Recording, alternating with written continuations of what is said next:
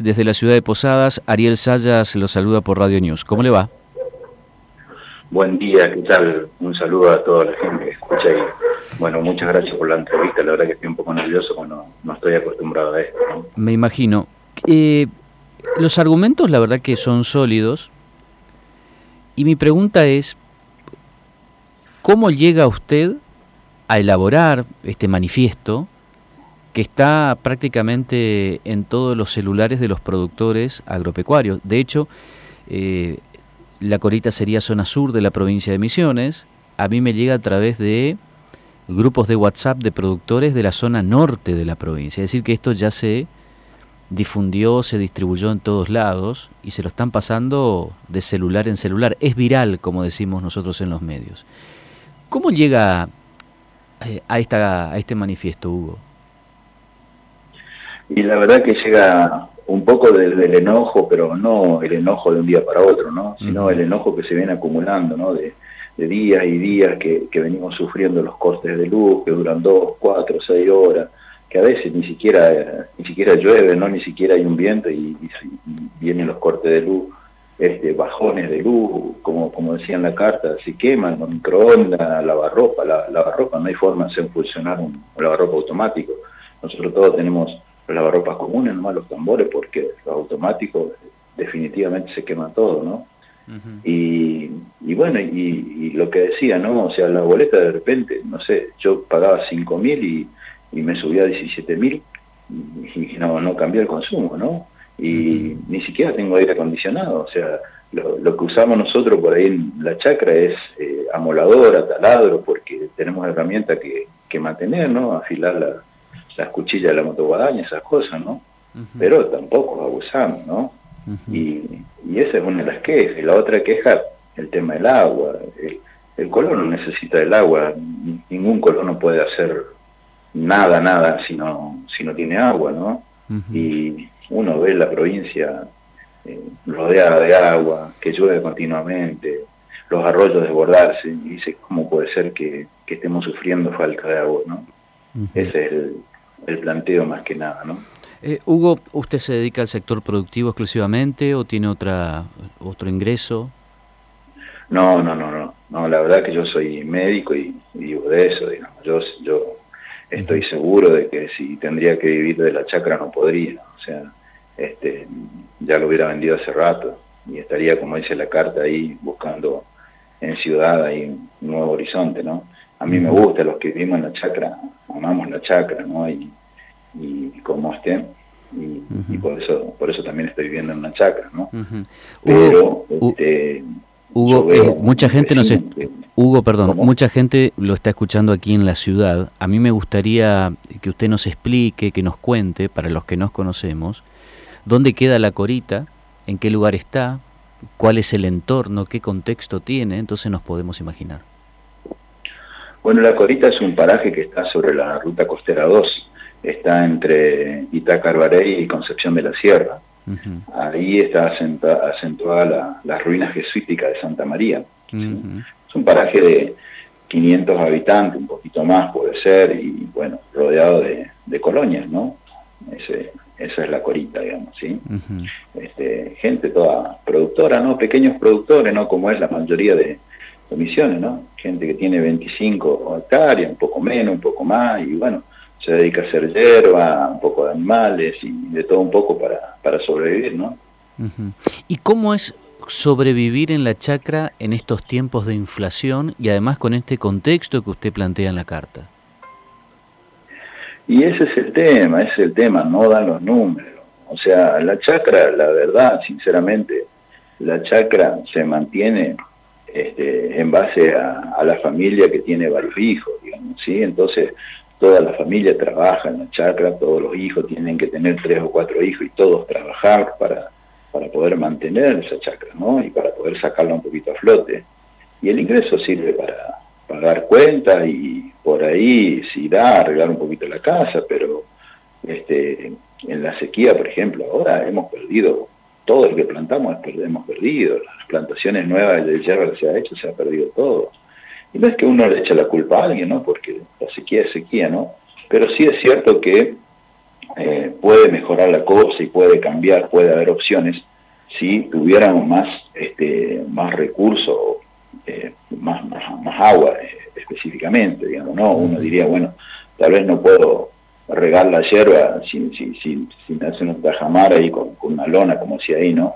Pero sí puedo criar pescado, sí puedo hacer una huerta, qué sé yo, algo que, que pueda usar esa agua sin, sin, sin, grandes, sin grandes recursos, ¿no?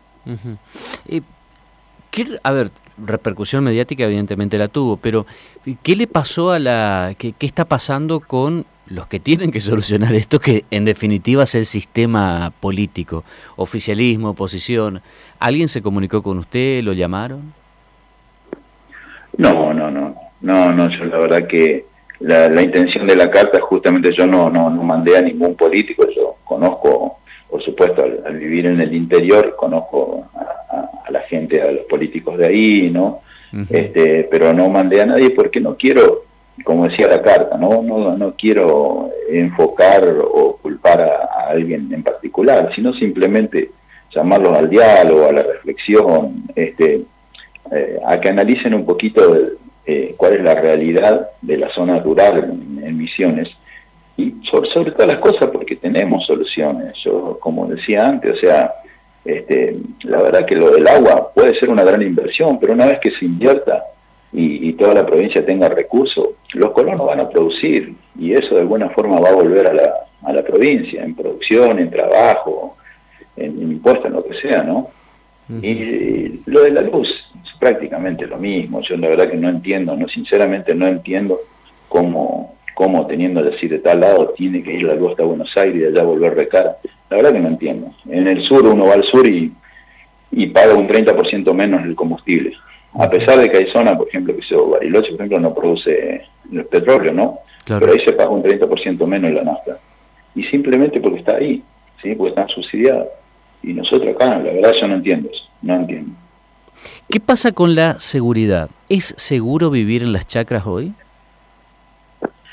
Y está complicado, está complicado, este, el robo de animales continuo, este, de, vehículos también, o sea, eh, la gente que puede acceder a una motito cero kilómetros de marca tiene que cuidarla como oro porque ya la marca y en algún momento pasan y se la roban, digamos, ¿no? O sea, vienen gente de otro lado, la verdad es que no hay mucha distancia entre un pueblo y otro en misión, entonces es como que marcan los vehículos y, y en algún momento lo roban. Nos ha pasado a nosotros, ahí con 500 habitantes, de repente en una noche, dos motos que siempre dormían ahí en el patio desaparecieron así de la nada, y sabemos que hay gente de otro lado, ¿no? Y el robo de animales es continuo. Hay que estar vigilando, nos cuidamos entre nosotros, entre los vecinos, ¿no? Digo, eh, esto que usted cuenta, eh, Hugo, es interesante porque además de ser productor y de vivir en la chacra, en su condición de profesional de la salud, de médico, yo me animaría a decir prácticamente un médico rural, a usted lo conocen todos. Usted es el, que recibe las quejas y los elogios de lo que está pasando eh, en ese contexto que es muy particular. Sí, claro, claro, por supuesto. Yo soy soy las dos cosas, ¿no? Soy médico de ahí de la zona. Ellos saben que mi casa está abierta a las puertas para para cuando haya una urgencia, una emergencia y también atiendo ahí en la salita y atiendo a toda la gente de la zona, ¿no?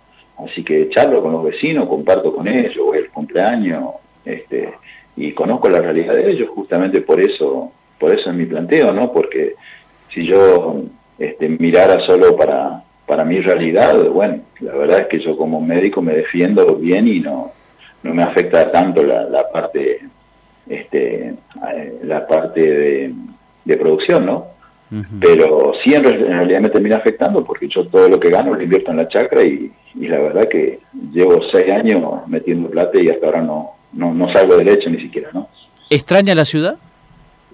No, no, no, no, la verdad que no. O sea, yo este, soy feliz donde estoy y tenemos un montón de problemas, pero la gente, la verdad que este la gente es muy amable, somos de compartir todo, somos muy unidos y, y bueno, esa tranquilidad que, que, da estar en una chacra y compartir con la gente no, no la tenés en la ciudad, y es lo que nosotros valoramos. Hugo, yo le agradezco mucho estos minutos, un, un placer haberlo escuchado, conocerlo a través de, eh, de la radio, que usted nos cuente eh, a los que vivimos en la ciudad, que por ahí tenemos otro contexto, qué significa hoy vivir en una chacra en la provincia de Misiones, en Paraje La Corita, allí en Santa María. Eh, me decía, son 500 vecinos. Sí, sí, sí, 500 más o menos. Me imagino que ahí, por supuesto que se conocen la mayoría. Eh, además, en su condición de médico, debe ser prácticamente un consultorio las 24 horas. Eh, no me lo imagino que vaya un vecino de una chacra a tantos kilómetros y le diga, mire, doctor, me está pasando tal cosa. No, no, creo que usted le, que le diga, no, mire, yo no atiendo, hoy no atiendo. Entonces, es interesante todo esto que usted cuenta que narra en la, en la carta, porque nos empieza a dar la visión, otra visión, pues, reitero, para los que no, para los que vivimos en la ciudad, de lo que está pasando en nuestro interior profundo. Le mando un fuerte abrazo, Hugo, y le agradezco estos minutos. Gracias. ¿eh? Muchas gracias, muchas gracias a ustedes por, por difundir la, la nota y, y, como decía en la carta, ¿no? Ojalá sirva para que este, los grandes dirigentes empiecen a enfocar un poquito la mirada también en nosotros y empiecen a ayudarnos un poquito, ¿no? Muchísimas gracias. Gracias. Estás escuchando Opinión Responsable con la conducción de Ariel Sayas. En vivo y en directo desde la ciudad de Posadas a través del 89.5 MHz. En la zona sur de Misiones, en la 89.5 Ban News FM, Apóstoles. Y en la zona centro de la provincia, en la 93.7 MHz. También escuchanos vía streaming en nuestra app y en www.radionewsmisiones.com.ar.